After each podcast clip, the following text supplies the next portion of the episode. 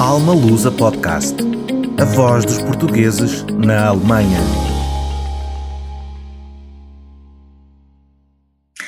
Olá a todos, sejam muito bem-vindos ao Alma Lusa Podcast. O meu nome é Sofia e hoje temos aqui como nossa convidada Maria João Barros Weiss. Olá Maria João, Olá, muito obrigada por ter aceitado o nosso convite. Olá Sofia, muito obrigada por fazer o convite, é um prazer. Obrigada a nós por estares aqui. Uh, Maria João, para quem não te conhece, quem é que tu és? Queres falar-nos um bocadinho de ti? O que é que te trouxe até a Alemanha? Ok, claro. Sou, meu nome é Maria João, uh, sou portuguesa. Uh, antes de ir para a Alemanha, estava a viver em Lisboa, no, onde estava a trabalhar, mas na verdade sou do Norte, Sou, uh, cresci na zona, cresci na cidade de Vila Nova de Gaia. Estou na Alemanha desde 2008, em Heidelberg, e aqui mudei-me por razões pessoais, mas também por oportunidades profissionais. Tenho neste momento, sou casada com um alemão e tenho dois filhos que são luso-germânicos. Uh, profissionalmente, eu sou engenheira de telecomunicações, engenheira de sistemas e computação e com mestrado em eletrónica e computadores, tenho doutoramento em, eh, em linguagens, eh, processamento de linguagem e comunicações, por isso sou da área de engenharia, sou uma Women in Tech, como se chama hoje em dia, Women in STEM, e um, eh, neste momento sou vice-presidente de Research em Digital Ecosystems na empresa Ionos SE, que é um, um dos maiores cloud providers europeus.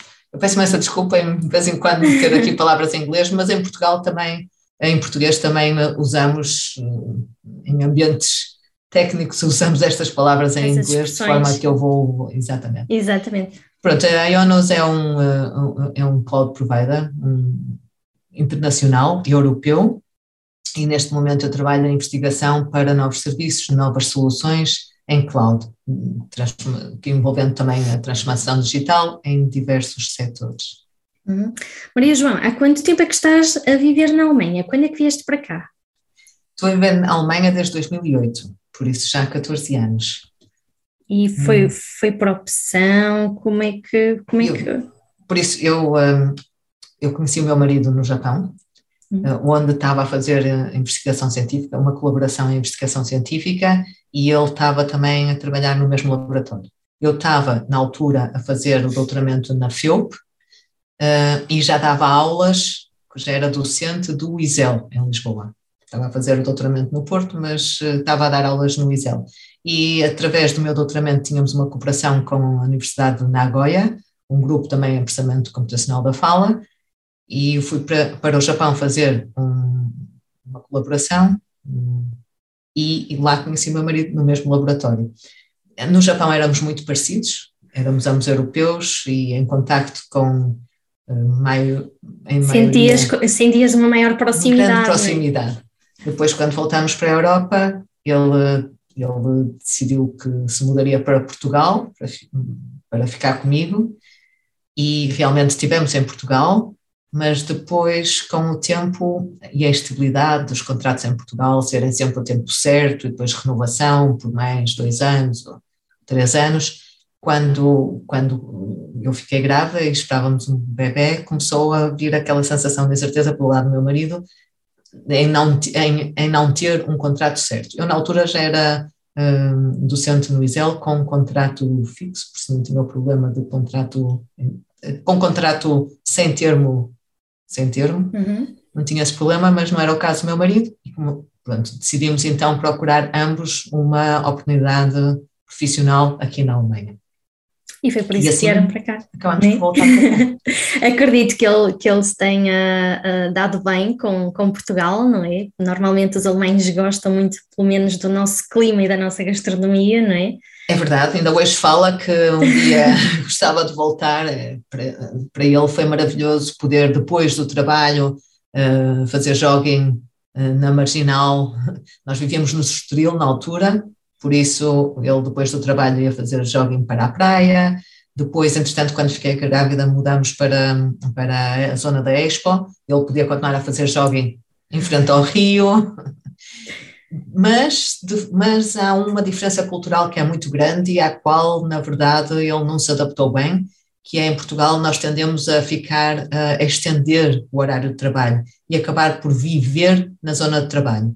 Um, não quer dizer que a gente trabalhe mais em Portugal do que aqui, mas aqui há uma tendência a ir trabalhar e trabalhar, ir para o trabalho, trabalhar eficientemente e focado no trabalho, e depois então ir para casa e fazer as coisas de responsabilidade pessoal, não é?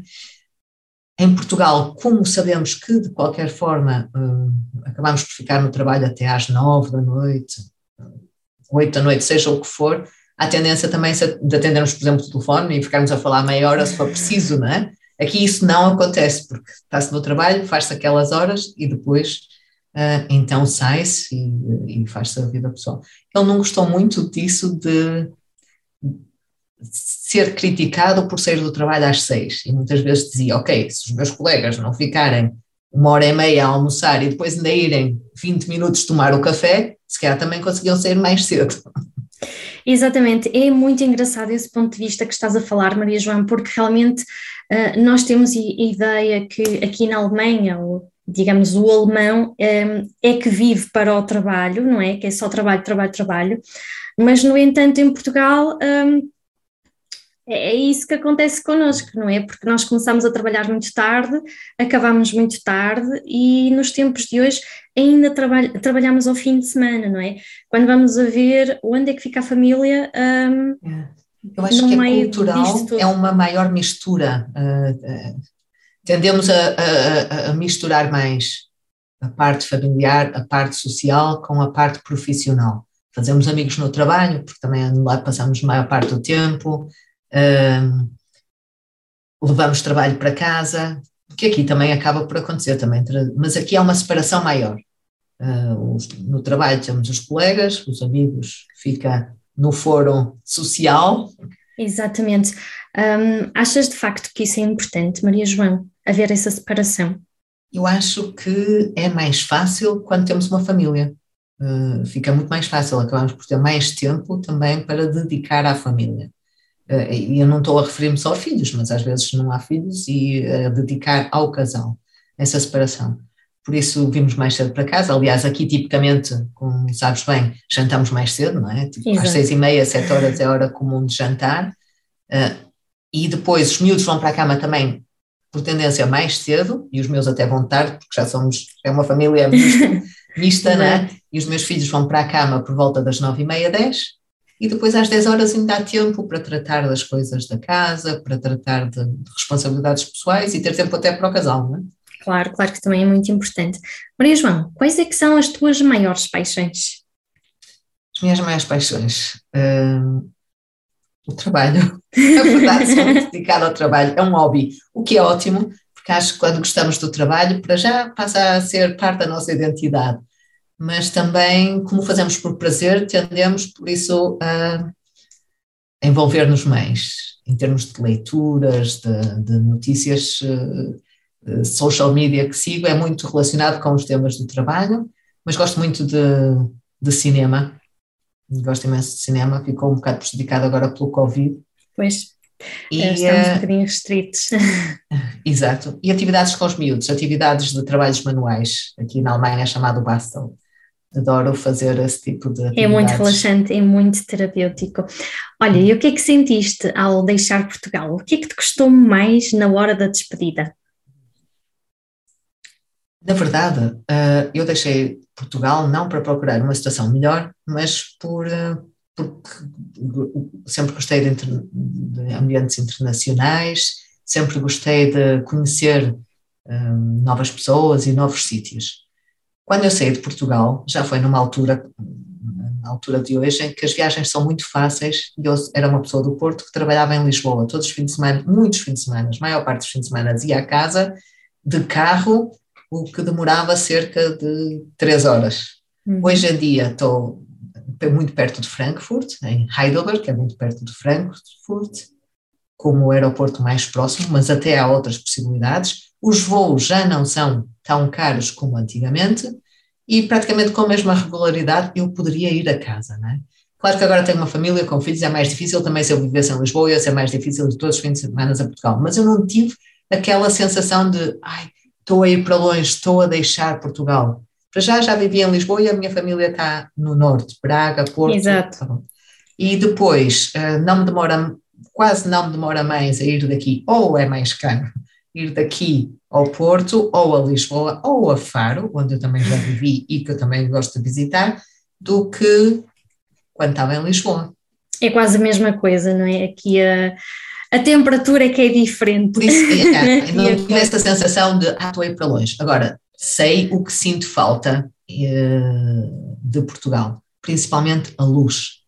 Muita gente diz o mar, a água, eu é principalmente a luz, porque aqui parece que há sempre uma cobertura, há sempre uma cor cinzenta, sempre nuvens. É engraçado, sabes que quando, quando vou a Portugal eh, é das coisas que eu mais noto, é está tanta luz, não é? Exato. Parece, parece que, que, não sei, parece que acenderam realmente ali uns holofotes e, e é tudo tão vibrante, o, o, a cor do céu é, é tão, tão forte, tão azul, azul, é um azul que não conhecemos. É o sol brilha de maneira diferente e realmente depois de já estarmos aqui há algum tempo acabamos por, uh, por dar valor a essas, a essas pequenas coisas que quando eu vivia em Portugal para mim era um dia de sol, era um dia normal, mas acho que até mesmo os dias de inverno são, são mais, mais, luminosos. Exatamente. é isso que eu refiro. E eu até posso dar, até posso dizer uma coisa interessante que é, contar uma história, os meus filhos já nasceram aqui, ambos, e um, quando eles eram pequeninos, até uma certa idade, que agora não, me, não me recordo se era até um ano de idade ou até dois anos de idade, eu tinha de lhes dar uma gotinha de vitamina D, que era porque é o normal dar aos bebés vitamina D, porque é essencial para o crescimento. Eh, em Portugal nós nem temos isso, mas a vitamina D de facto vem do sol. Se calhar em Portugal não há essa necessidade, exatamente porque temos mais luminosidade, tanto de inverno como de verão, há mais luminosidade e provavelmente não há essa carência que aqui uh, é necessário complementar. Exatamente, exatamente. A vitamina D realmente é muito importante. Uh, mas não vamos desfocar aqui a, a nossa entrevista. Uh, olha, o que é que tu fazes em termos profissionais? Em termos profissionais, por isso eu sou, um, neste momento sou manager, por isso sou uhum. uh, head, uh, responsável, líder por uma team que faz uh, projetos, de, projetos em parcerias uhum. internacionais e nacionais, mas sempre com parceiros externos, sem colaboração com parceiros externos à empresa, um, na área de cloud e data. Cláudia. Olha, e queres-nos explicar assim de uma maneira mais simples para quem não é dessa área, para ter assim uma facilidade em, para compreender melhor em que é que isso consiste?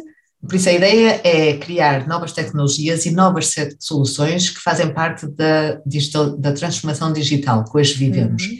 tanto no setor das tecnologias, no, no meu setor, como noutros setores industriais.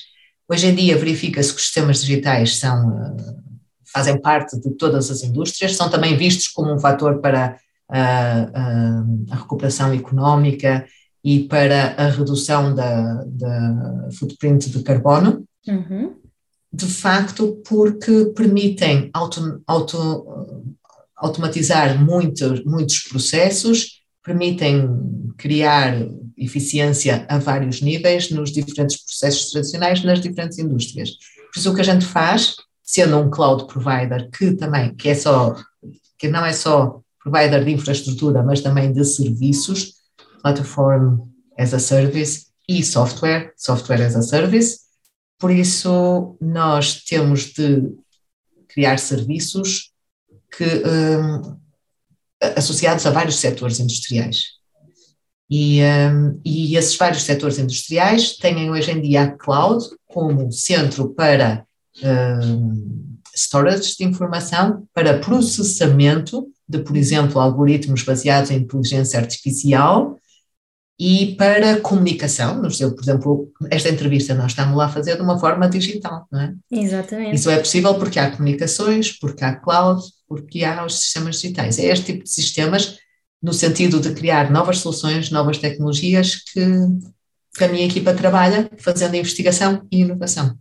Maria João, uh, essas novas soluções uh, podem comprometer aqui um bocadinho os postos de trabalho? Tive que te perguntar isto. Nem é a pergunta mais difícil que costumam fazer, mas é, mas é difícil, é uma boa pergunta. Na verdade, um, vão mudar os postos de trabalho.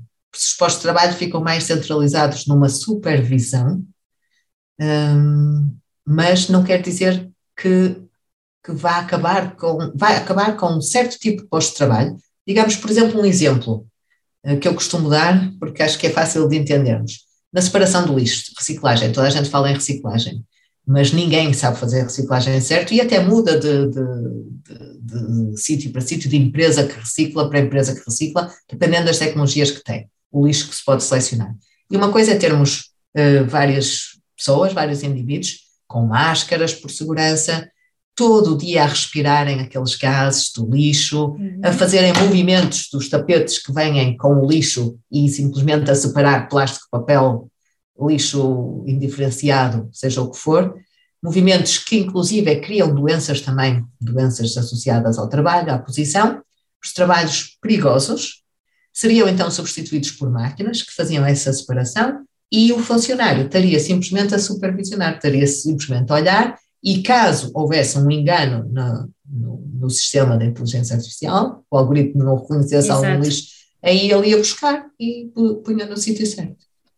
Sim, é claro que é fácil, estou a generalizar muito, e é claro que há postos de trabalho que vão deixar de fazer sentido, não é? Claro, claro. Mas também há outros postos de trabalho que eh, criavam imenso stress e imensas doenças de trabalho e que eram precisas muitas horas e nem havia gente suficiente e por isso havia uma sobrecarga muito grande, passam a ser facilitados. Mas, é, mas, mas é, a gente sabe que, principalmente aqui na Europa, em todo o mundo, mas muito aqui na Europa, eh, já se tem falado em muitos países em reduzir as cargas horárias, exatamente por hoje não haver a mesma necessidade de trabalho bruto, não é? Exatamente. Um trabalho... E as pessoas acabam por ser também muito mais produtivas, não é? Uh, temos a noção de, ah, mas, mas tens um trabalho de oito horas, hum, Uh, como se as oito horas fosse o equivalente a, a, a, ter uma boa produtividade, não é? Sim, sim, e, sim, sim. E isso é, é, uma ideia errada, porque nós podemos produzir o, o a mesma, fazer o mesmo trabalho, se calhar em quatro horas e ser um trabalho de qualidade, e, e, não acontece o mesmo com as oito horas, porque se calhar vamos estar ali a arrastar, a arrastar, porque temos de cumprir as oito horas, não é? Uh, acaba por ser mais uma obrigação do que propriamente. Aliás, tanto trabalho físico como é? trabalho intelectual, sabe-se que não, não há rendimento durante oito horas contínuas. Sim, é não é só no trabalho físico, no trabalho intelectual também, não é? Exatamente. Uh, talvez e, e, e, uma coisa que eu também uh, gostava de chamar a atenção é que isto não faz parte da era digital. Essa transformação, tanto no trabalho como na vida pessoal, porque a, transformação digital também afeta a, a sociedade e, e, a nossa vida pessoal, um, já houve outra, outra disrupção anterior, já houve outras evoluções anteriores. Por exemplo, isso porque tu estás a dizer de que há mais tempo. Nós em casa, eu chego a casa, eu ponho, eu antes de sair de casa já ponho as roupas na máquina, tiro-as da máquina de lavar e ponho na de secar, ponho a louça na máquina, chego a casa, uh, os meus filhos já só põem a comida no micro-ondas. Toda essa ajuda de máquinas, dos eletrodomésticos que a gente usa, se a gente pensar na altura da nossa avó, das nossas avós, era o trabalho de um dia inteiro, não é? Ou Exatamente. se tinha alguém, ou se passava o dia à volta do trabalho doméstico. Exatamente, e, e, e, também nessas gerações também era por isso que as mulheres ficavam em casa, porque realmente uh, dizer, ah, não faz nada, está em casa. Muito pelo contrário, não é? Quem está por dentro de todas essas tarefas, não é? Ainda, ainda por cima, antigamente as pessoas tinham quatro, cinco filhos ou mais, uh, tinham um trabalho que, que muitas e, vezes e hoje em dia, inteiro, não é? E hoje em dia a mulher ainda pode, a, a mulher ou o homem Exato.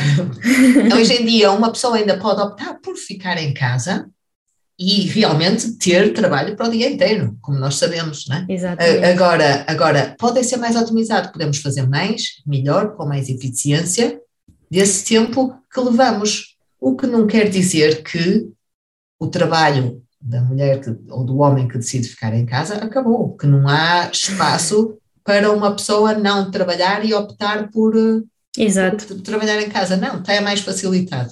Mais Mesma coisa com certos outros trabalhos que vão ser mudados, beneficiados e tornados mais eficientes pela transformação digital. Claro que há funções que vão deixar de existir, vão ser substituídas por máquinas, mas pelo menos nos tempos próximos vai haver sempre a necessidade de supervisão. De, Exato. O humano Olha, vai passar a ter uma team para gerir. Olha, o que, é que, o que é que mais se destaca no teu, no teu percurso profissional? O que é que te deu assim mais prazer uh, de fazeres em termos profissionais? Uh, tudo. Eu comecei como investigadora, o que adorei, o trabalho de investigação e tenho seguido até agora. Depois ah, passei a ser docente como evolução natural, porque em Portugal, de facto, se quer continuar numa carreira académica, tem de se passar à docência. E adorei o contacto com os alunos, claro, e alunos ainda por cima mais velhos, já maduros, por isso achei muito interessante esse contacto com os alunos e aprendi imenso. Depois passei a ser uh, manager, program manager, a gerir projetos internacionais, em equipas internacionais, a trabalhar com todo tipo de stakeholders, a trabalhar com universidades, com pequenas e médias empresas, uhum. com grandes corporações, com research centers de vários países, por isso achei sempre interessante o, o contacto com outras formas, de, com esta internacionalidade e formas diferentes de trabalhar diferentes culturas. E agora estou a liderar uma empresa, estou a liderar uma empresa, estou a liderar uma equipa, equipa.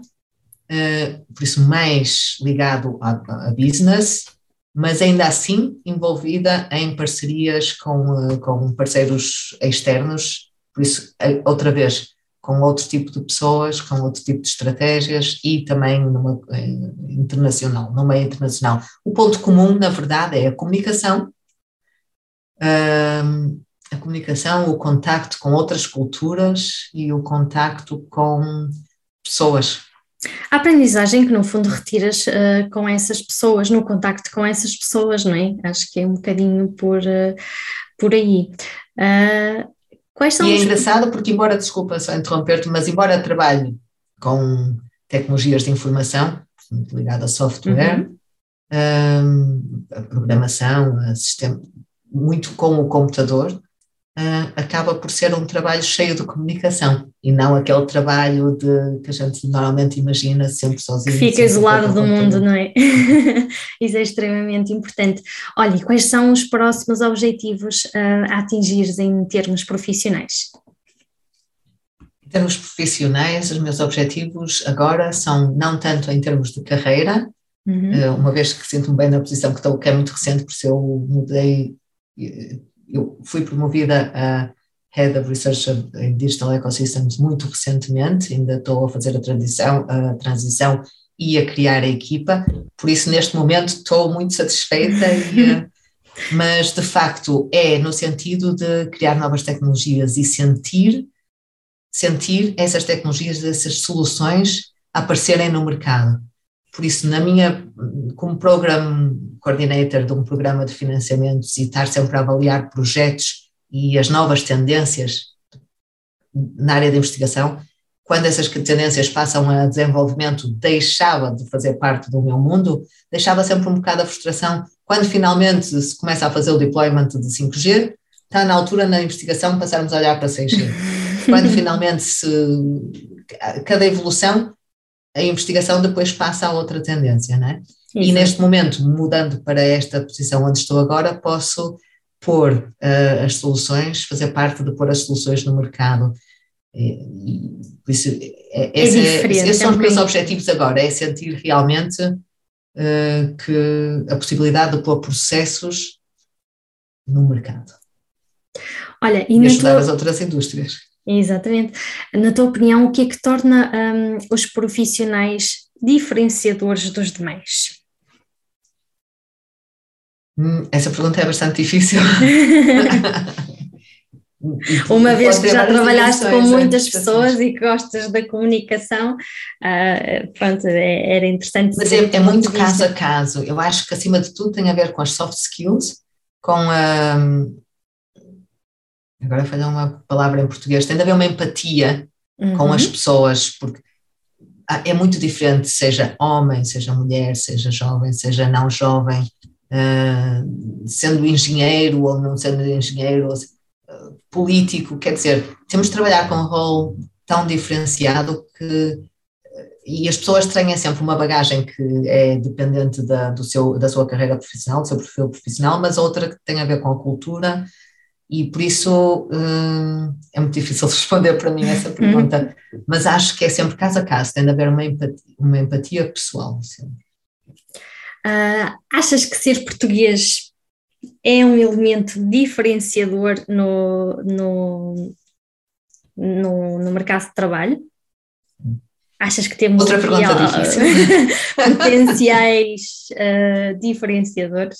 É, outra pergunta difícil. A dificuldade destas perguntas é que levam sempre a generalizações e, uh, e às vezes a generalização, como só se diz a generalização, pode parecer, claro. yeah, pode ser uh, mal entendida. Um, e, e, por isso, em relação ao português, e portugueses, eu, na minha opinião, e isto é generalizar, não é igual para toda a gente, mas nós somos muito empenhados, uh, se estamos motivados, somos muito flexíveis também, se estamos motivados, ou seja, se realmente a gente tiver uma motivação, seja que tipo de motivação, de que for o for, nós somos pessoas muito flexíveis, muito empenhadas, que, que fazemos o extra mile necessário para, para atingir resultados também somos muito competentes e esta é a imagem que, que, que eu sinto que há aqui dos portugueses, que são muito, muito trabalhadores e muito competentes. E um, agora, também há uma tendência para procrastinar. E, e o próprio aspecto cultural de que falámos em passar o dia inteiro no trabalho, passar horas no trabalho, nem que no trabalho mais depressa, mas é, a tendência é estender. Relaxar muito, não é? Isso Deixar também vai no sentido da procrastinação, relaxamento.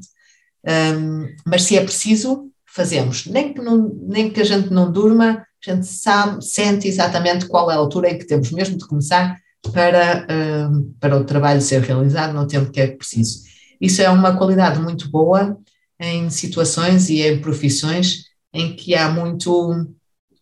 Um, em que as coisas não podem ser programadas e há um grau de surpresa e há situações em que têm de ser que tem de haver uma resposta, mesmo sem haver um, um planeamento. Os alemães precisam mais desse planeamento, precisam mais de saber como contar, precisam mais de ter. Eh, da estrutura, yeah. da organização, não é? Nós conseguimos adaptar-nos assim muito, de forma espontânea, não é? é e, e, é mais fácil para nós darmos respostas a situações críticas.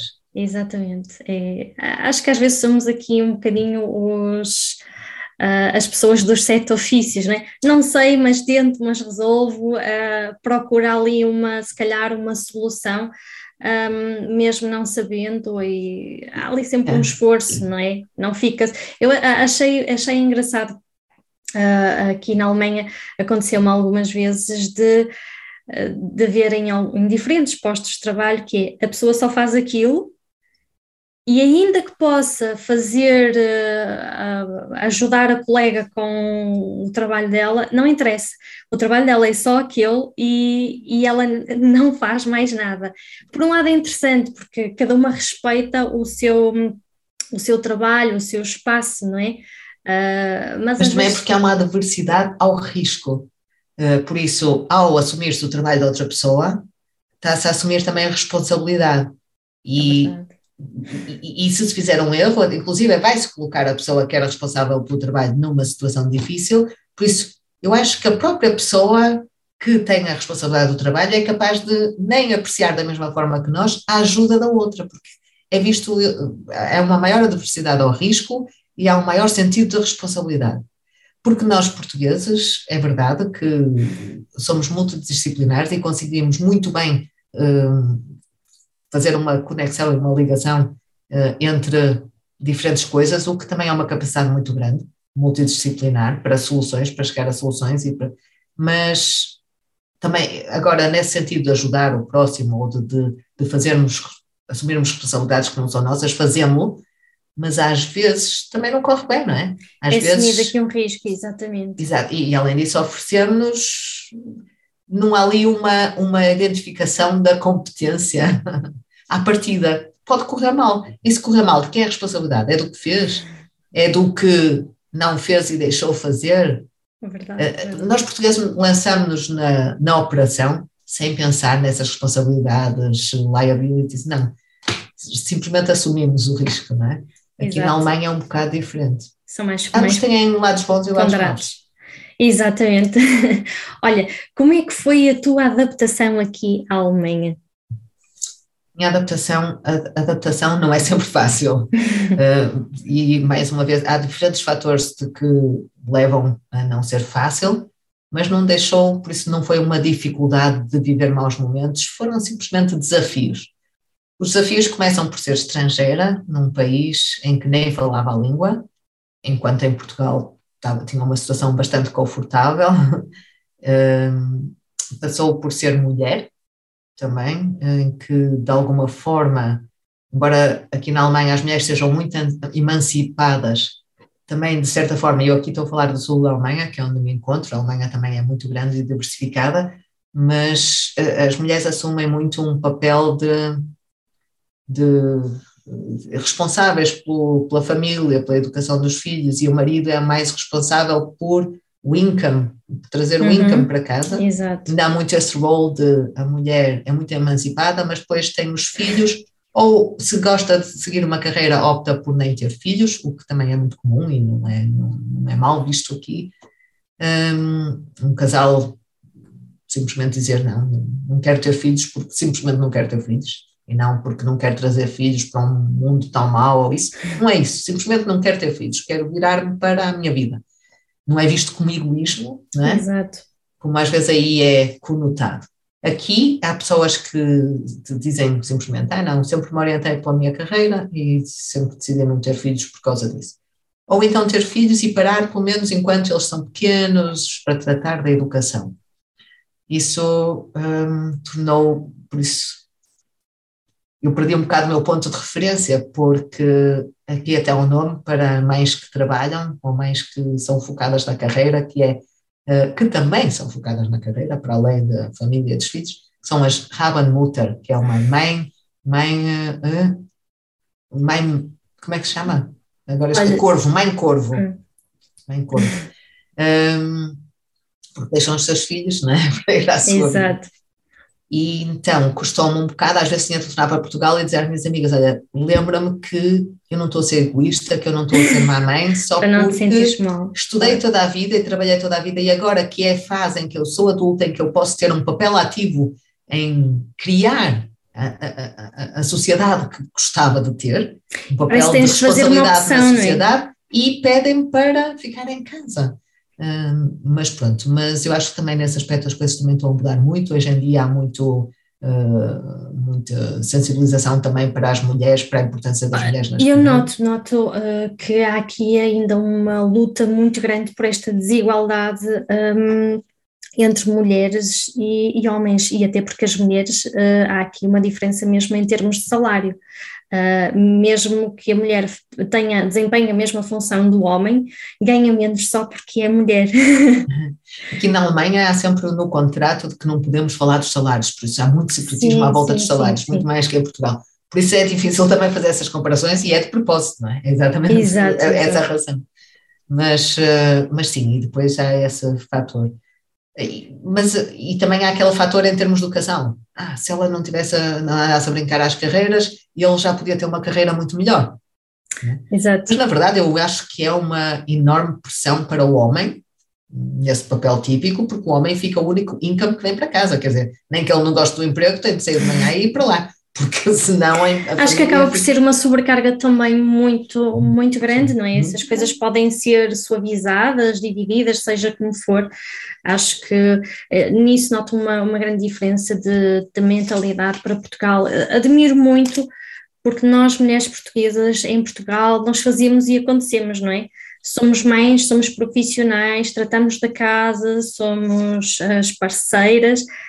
E tocaste mas... num ponto que eu também quero referir, que é outra diferença. É que é em Portugal, é verdade que as mulheres têm mais uh, igualdade profissionalmente, mas têm um papel em casa predominante. Quer dizer, ficam com tudo em cima, vida profissional, educação dos filhos e, uh, e aqui não é que os homens ajudem mais as mulheres, aqui é que os homens assumem metade da responsabilidade, porque o meu marido não me ajuda. Aliás, ele até se queixa que eu é que ajudo ele, que eu, que, porque ele faz home office há mais tempo do que eu e, e claro, está sempre aqui, uh, os miúdos chegam cedo a casa. Por isso, o homem aqui tem um papel muito mais... Uh, relevante também na, na, no trabalho de casa e na educação dos filhos. E, e mesmo que, que, muitas vezes a mulher não trabalhe, temos de ver isto. E mesmo assim o homem é que cozinha, ela lava a louça, o homem é que trata de levar os filhos às atividades e não sei o quê. Mas a maior diferença também foi, em termos culturais, que os alemães são mais frios do que os portugueses. Aliás, os portugueses são mais emocionais e muitas vezes eu era dita até pela família do meu marido, ai, a Maria é tão emocional, porque realmente os alemães são mais, também a forma de falar, mesmo as próprias expressões uh, são mais diretas, às vezes são percebidas até como agressivas, não é? Uma afronta, não é? Ah, eu cheguei, afronta, ficava muito chocada com a forma direta como eles falavam, como eles Exatamente. diziam, não quero, e eu dizia assim, uau! Não faço! não é? Dizia, uau! Eh, porque se calhar, não sei, eh, eu se calhar também, se calhar eu que tinha problemas em dizer não, mas acho que não, acho que é muito do português ter essa dificuldade. O português não é? anda sempre à volta e. Não quer, mas não consegue dizer que não, não é? Yeah, e mesmo no trabalho, para dizer-se qualquer coisa, não se vai dizer, olha, isto está mal, faz outra vez. Não, vai ser sensível, estar com rodeios, e às vezes acabas por ser mal entendido, até ser bem entendido já houve montes de complicações, ao menos aqui na Alemanha, no princípio eu pensei, se um dia corta-se mal isto assim, eu não volto no dia seguinte, não é? Mas depois começa a perceber as vantagens, de facto, não há papas na língua, não gosta, não gosta, e diz exatamente porquê e o que é que tem de ser mudado. E fica mais fácil. Com o tempo, a gente percebe-se que realmente há uma maior eficiência sabemos uh, com o que podemos contar, não é? Eu acho que isso é importante, sejam nas relações profissionais como pessoais, porque. Mas é preciso ter estofo, eu acho que é um bocado é, um ela por ela. E isso vê-se em tudo. Por exemplo, quando eu tinha os miúdos pequeninos e ia para, para brincar para o parque infantil em Portugal, a gente vai com os, os miúdos, bebés, para o parque infantil, eles têm os seus brinquedos, vem outra criança, peguem no brinquedo e o miúdo diz Ai, não, é meu, não é? Tipo, tenta, e a gente imediatamente ensina. Ah, não, filho, vamos partilhar. O menino quer brincar contigo, se faz favor, dás-lhe o brinquedo, não sei o quê, né? Aqui é exatamente o contrário, ensina-se logo, a, é, é, logo o outro pai que vem primeiro e diz, não, esse é o brinquedo do outro menino, tu não podes pegar, também não queres que os outros peguem no teu. Sim, sim, sim, sim. noto, noto Aqui há mais a, a tomar conta da necessidade, das minhas necessidades e dos meus, e se cada um tomar conta das suas necessidades, Está Quem conhece melhor do que eles, então conseguem responder às suas necessidades. Enquanto nós, portugueses, primeiro pensamos na necessidade do outro em vez de pensar nos, no, na, nas nossas, não é? Mas às vezes subentendemos a necessidade do outro que não corresponde à verdadeira necessidade. Então, às vezes, está toda a gente desagradada, mas a fazer o que acha que o outro quereria. E o outro, se calhar, está a responder da forma que acha que nós Tá, Tudo para não gerar conflito, não é? Ah, Chega-se ah, ao fim e ninguém está satisfeito, não é? E, e, e, não é que um seja negativo e outro seja positivo, são formas diferentes e um, ambas têm lados bons e lados maus, não é? Eu acho que as coisas precisam de ser todas com equilíbrio. Se for com equilíbrio, tudo funciona bem, não é? É, é um bocadinho por aí. Uh, de uma forma geral, como é que tu descreves trabalhar na Alemanha? Eu, por isso acho que é, é, a palavra que me vem à cabeça é eficiência. E acho que as pessoas vão para o trabalho, fazem o seu trabalho, não andam a tentar fazer relações pessoais no trabalho, mas há o espaço para isso, um, sabem as suas responsabilidades, como a gente falou, pode até não haver a cooperação que haveria em Portugal, mas isto também é caso a caso, não é? Há aquele sentido de estas são as minhas responsabilidades e no papel geral, se eu as cumprir, tudo vai funcionar, porque o sistema está feito de que se cada um de nós cumprir as suas responsabilidades, funciona. E pronto. É claro que em termos de eficiência, às vezes o ser flexível e, e multidisciplinar, como a gente falou, também nos dá uma vantagem, porque estamos a selo num país que, no geral, hum, as pessoas têm outras qualidades e por isso aí podemos muitas vezes evidenciar-nos pela positiva exatamente, exatamente, por causa dessa flexibilidade. Por isso acho que há um respeito, acho que há uma boa definição do que são as obrigações e depois a Alemanha é um país como toda a Europa, não é? porque também é muito a nível europeu, mas com todas as infraestruturas sociais necessárias e eu acho que só aí, não, houve uma altura, quando viemos para a Alemanha era com a ideia também de irmos para os Estados Unidos, mas de facto a estrutura social aqui na Europa é tão grande e tão boa, tão segura, que é difícil mudarmos para países, Estados Unidos, outros países extra-Europa que não têm a, a, mesma estrutura social que nós temos. É cara, custa muitos impostos, uh, mas de facto, quando se precisa, tem-se. E aqui na Alemanha eu sinto isso, quando precisamos de serviços sociais, temos. Exatamente. Um, achas que a Alemanha é, como muita gente diz, um, um país de oportunidades? Acho. Acho que é um país de oportunidades. Um, também, é assim, é, é muito. E acho que hoje em dia uh, é um país em que um, um estrangeiro se sente. É claro que um estrangeiro é sempre um estrangeiro seja em que país for. Não, não há a mesma integração do que quando fazemos parte da cultura, quando já estamos uh, integrados na sociedade desde bebés, não é? Somos sempre um estrangeiro. Uh, mas, de qualquer forma, eu acho que hoje em dia é um país muito aberto, com muitas nacionalidades, muito internacionalizado. Mais uma vez, eu estou no sul da Alemanha, há diferenças, mas aqui no sul da Alemanha acho que é um país com oportunidades, sejamos estrangeiros, sejamos mulheres, um, sejamos já não estar a começar, não sermos os mileniais, não é? Uhum. Acho que sim. Que é Achas que é fundamental uh, falar alemão? Ou, ou conseguimos contornar essa chamada barreira? Acho que sim. Acho que é fundamental para a integração. Profissionalmente, por exemplo, no meu trabalho, Uh, sempre tive a facilidade de não precisar, também sempre tive a trabalhar com equipas internacionais, por isso mesmo às vezes é tudo alemão, menos eu, mas mesmo assim estão a falar inglês porque mas acho que na, na parte social é muito importante.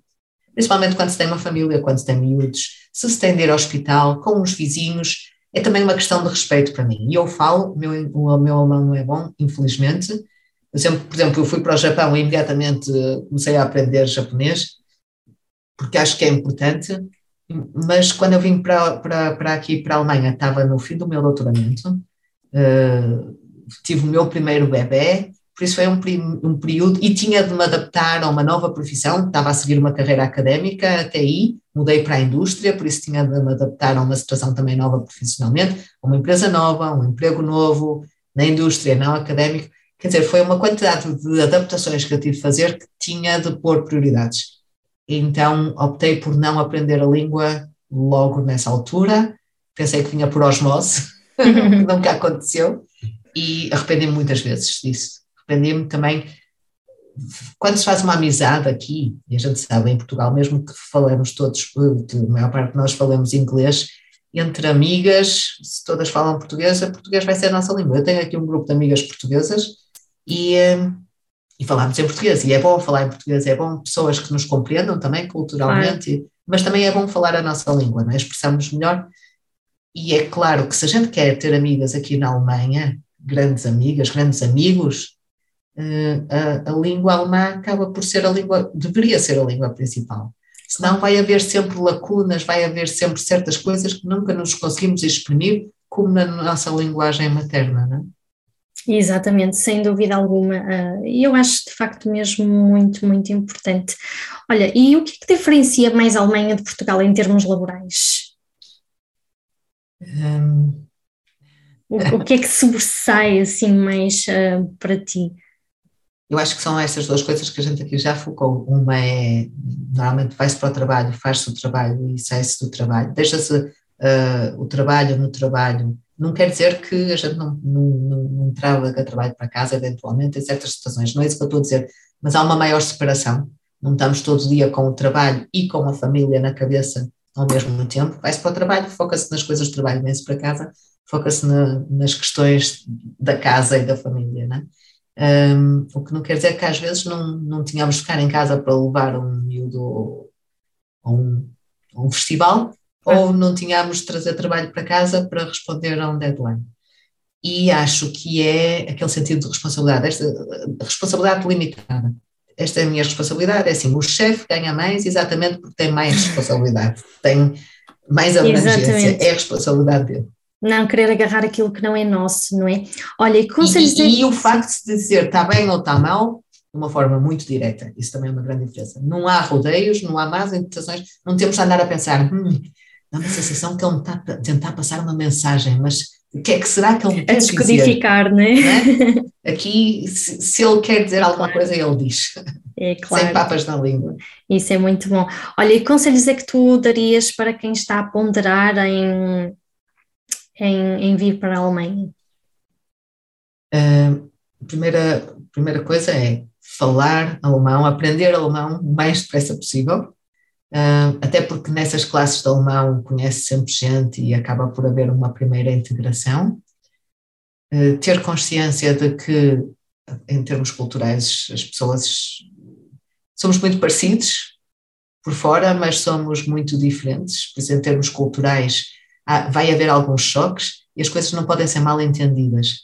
Uh, há certas coisas que vão parecer frias, vão parecer negativas, mas não têm senão a ver como uma forma alemã de se expressar e de mostrar as coisas, de uma diferença cultural. É muito importante saber que há conflitos que se criam simplesmente por diferenças culturais.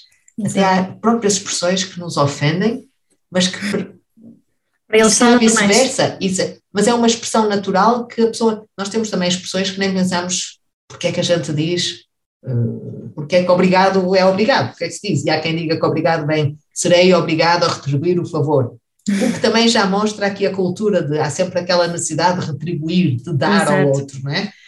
E, e, há certas expressões que só expressão, que, gente, que, às vezes acontece aqui em casa, que só expressão é ofensiva para mim, penso que raio, não é? Mas é uma expressão que, que, que já nem tem um significado literal da frase. Por Olha, costumas... atenção às diferenças culturais que podem criar misunderstandings. Exato. Costumas a falar de Portugal uh, aos teus colegas de trabalho? Bastante. Aos alemães? Já, eu trabalho com equipas, eh, uma das funções também é criar consórcios, aproximar-me de parceiros para, para conseguir construir soluções desde eh, end-to-end -end solutions, né? Uhum. E, e tento muitas vezes promover parceiros portugueses, também exatamente para poder trabalhar com portugueses, para poder visitar Portugal, o que é que tu costumas a dizer uh, sobre o que é que costumas a falar sobre Portugal? Sobre tudo, sobre, muito, sobre o mar, sobre o bom tempo, sobre a boa comida, sobre exatamente a flexibilidade dos portugueses, sobre uh, Yeah, não sei, não sei somos um país de comer bem, não é? E acho que somos apreciados por muitos outros países por isso mesmo, porque temos aqui e, Ainda hoje estive a dar umas sugestões de uns restaurantes no Porto e não dei um nome de restaurante, mas por zonas. Ok, nesta zona podes usufruir disto, naquela zona também se tiveres a oportunidade, vai às três zonas por isto, por aquilo e por aquilo. Sim, há, há locais que são mais fáceis, por exemplo, para comer um bom peixe, não é? Quem quiser um peixinho exatamente. fresco. Olha, no teu ponto de vista, vale ou não a pena sair do nosso país? Eu acho que tem de ser uma decisão pessoal, uh, se vale a pena. Em Portugal eu também tinha muitas oportunidades e uma coisa é certa, uh, tinha também uma boa situação social, tanto de amigos como de família, e abdiquei disso. Por isso, às vezes também penso, se eu não tivesse saído de Portugal, uh, a vida é curta, é? todos nós temos uma vida curta, uns mais do que outros, mas por todos os efeitos é, é muito curta. E quando a gente opta por ir para outro sítio, mesmo indo para Lisboa, sendo do Porto, antigamente sair das aldeias para ir para as cidades, está-se a optar por um dia a dia que vai ser afastado da nossa família. Claro que hoje em dia as comunicações, os telefones, os vídeos, uh, os aviões, mas de qualquer maneira, ao vir para cá, optei por criar novas amizades, criar um novo meio e deixar aquele no qual eu estava bem enquadrada. E é isso que é a maior mensagem. As pessoas têm de pensar também, eh, não só no que vão encontrar e no que vão criar, mas também no que vão deixar, porque deixamos isso. Exato, ponderar. Eu acho que desviei-me da pergunta que já nem lembro qual era. E eu perguntei se vale a pena sair do nosso país. Ah, por isso, se vale a pena sair do nosso país, na minha situação nunca foi uma questão, ah, vou sair do nosso país para procurar melhor. E se seria a Alemanha o ideal também para procurar esse melhor, ou seria ainda melhor, por exemplo, a Inglaterra, que fala bem inglês, e que até o ano passado ainda era, pertencia à Europa também. Por isso, vale a pena se souber o que é que se quer, não é? Muito interessante isso que estás a dizer, porque realmente isso não vale a pena, é um bocadinho subjetivo, não é? E porque a Alemanha poderá também ser outro país, não é? Uh, e realmente podemos ser felizes se realmente estivermos onde queremos estar e onde sentimos que temos que estar, não é? Mas é outro país na Europa, é como o exemplo que eu dei também, é o mesmo de ir para o Porto para Lisboa. Uhum. Uh, também se deixa a família, também se deixa os amigos sempre no Porto e também se vai para Lisboa. E eu vivi em muitas cidades, vivi em Bragança, vivi em Faro, vivi em Lisboa, vivi em Braga, vivi em Gaia, por isso nunca tenho ainda amizades desses sítios, mas claro que não fazem parte do meu dia a dia. E às vezes claro. tenho pena não ter uma amiga em que eu hoje só saio do trabalho, toco e vem tomar um café comigo. Né? Mas okay. isso, na verdade, a Alemanha faz parte da Europa, não é uma verdadeira imigração temos aqui todas as condições de qualquer europeu, temos os mesmos direitos que temos em Portugal. É? Olha, tu aqui disseste-me que tens amigas portuguesas, eh, que isso já é muito bom, não é? Tens aqui uma proximidade com a comunidade portuguesa. Uh, o que é que tu gostarias de implementar de forma a beneficiar aqui a comunidade portuguesa na Alemanha? Achas que ainda falta alguma coisa uh, para apoiar um bocadinho os imigrantes que estão aqui? Este fim de semana tivemos um, uma, um evento de, sobre assertivismo e comunidades e debatemos muito essa questão, o, o que é que, principalmente agora na era pós-Covid, o que é que falta, o que é que, o que é preciso para ajudar as comunidades a, e na verdade é outra, mais uma vez, é uma pergunta muito difícil e houve vários pontos, mas associações uh, com objetivos concretos, por, não só associações portuguesas porque são portugueses, mas com objetivos concretos, tipo, seja, falou-se muito neste fim de semana, seja um café, um restaurante onde podemos usar como uh, porto seguro, quando nos apetece tomar um pequeno almoço português, levar alguém quando quisermos mostrar a gastronomia portuguesa, sim, até pode ser, uh, eventos portugueses para sentirmos um bocadinho de, de casa, mas também um, com um certo objetivo que tenha a ver connosco, não é? Não, não ser só um sítio onde eu vou, mas estão lá homens e estão todos a jogar uh, algum futebol, que eu não gosto, não é? Tem de ter, a gente tem de sentir uma certa identificação para além de sermos portugueses, porque também em Portugal não chegamos a qualquer esplanada, olha, vou claro. sentar aqui e falar consigo porque estou em Portugal e quero aproveitar para falar português, não é? Não. Um, por isso, um objetivo mais definido e outra, Pronto, é, é, muito difícil, porque quando se vem para um país como eu vim, porque gosta de internacionalização, não há aquela necessidade de procurar os portugueses só porque são portugueses e passar a fazer um grupo fechado de portugueses. Sim, o meu grupo de amigas mais próximo tem um grupo português, também tem um de alemãs, uh, onde, onde também há estrangeiras, mas o meu grupo mais próximo, de facto, talvez pela proximidade cultural, é esse grupo de amigas portu, uh, portuguesas Uh, e também porque espontaneamente eu posso dizer, ah, este fim de semana preciso falar, dá para fazer um jantar, vamos pintar as unhas, é aquele momento de pintar as unhas e conversar, não é? Exato. E as alemãs não, não há mais é facilidade, é preciso pôr na agenda, é preciso marcar com uma certa antecedência e seria uma falta de respeito se eu tocasse na casa de alguém sem Sim. avisar. Sem é? dúvida alguma, sem dúvida alguma. Por isso, se calhar, o grupo é português, mas não quer dizer que não tenha também grupos de outros e que eu acho que a integração é o mais importante. Não focar em comunidades portuguesas, mas em amigos portugueses integrados. Exatamente, que é muito diferente. Pensas um dia regressar a Portugal? De férias com o salário daqui. Sempre de férias, por isso, quando, quando um dia estivermos em reforma, talvez possamos fazer férias mais longas, mas com a reforma daqui. Exatamente, para estar Estou a brincar, estou a brincar, mas Nada. penso que não. Penso que não, porque hum, também vivo em Heidelberg, que é uma cidade pequena, e é uma cidade muito fácil em termos familiares, por isso é, é super fácil se chegar do trabalho, levar as crianças aqui e ali, porque não há trânsito.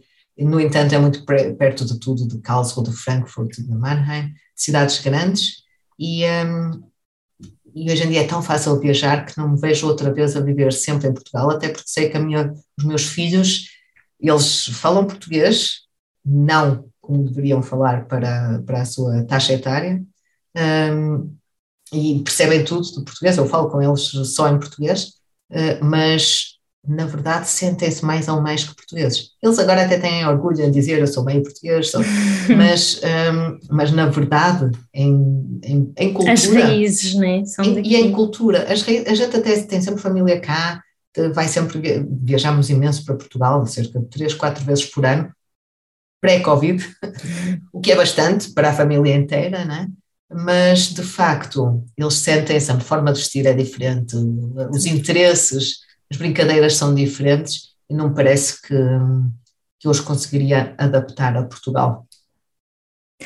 E, e, estamos bem, onde estamos felizes, não é? Acho que é um bocadinho assim. Olha, para terminarmos, em três palavras, como é que tu, o que é que significa Portugal para ti? Acho que eu já disse todas aqui. Luz, é a primeira palavra que me vem à cabeça, é luz. Mar, depois, porque realmente a gente não sabe a sorte que tem. Quando tem o mar todos os dias e o mar está bravo, o mar está mau, o mar está bom, mas amanhã vai estar melhor. Mas quando programamos ir 15 dias para Portugal e temos o azar de estar mal todos os dias, é muito mau. Por isso, luz, mar e família. Uhum. Família primeiro, eu deveria ter dito a família primeiro, mas de facto. Não, está, eu acho que está tudo na mesma linha. Não tudo vamos na mesma pôr, linha, exato. Não vamos pôr uh, aqui uh, fazer uma hierarquia, acho que está tudo na mesma linha. Eu acho que é difícil escolher, não é? Maria João, muito obrigada por teres estado aqui conosco e ter partilhado um bocadinho aqui da tua experiência a viver na Alemanha, como é que foi aqui tudo em termos uh, profissionais e até uma próxima. Obrigado eu pelo convite e pela oportunidade. Obrigada. Uh, boa tarde. Boa tarde. Uh, Sigam-nos nas redes sociais para ficarem a par de todas as novidades e para a semana teremos aqui mais um convidado para dar o seu testemunho aqui por terras germânicas. Até lá, continuem a inspirarem-se nas mais simples coisas da vida.